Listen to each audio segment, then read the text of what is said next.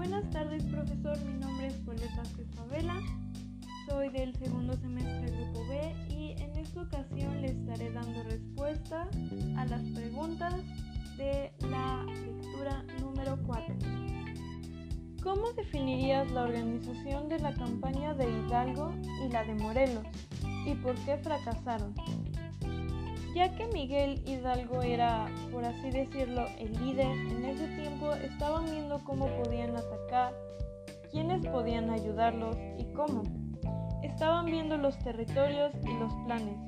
Primero buscaban independizarse de una forma pacífica, aunque Miguel Hidalgo hizo lo contrario. Como tal no hubo una organización, ya que no hubo paciencia para crear bien un plan.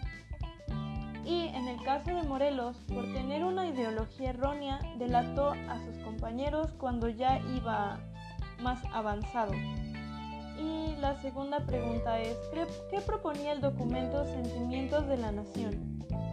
Esta proponía la independencia de Nueva España, que se llamaría México, que sería una nación independiente y que no tendría nada que ver con España.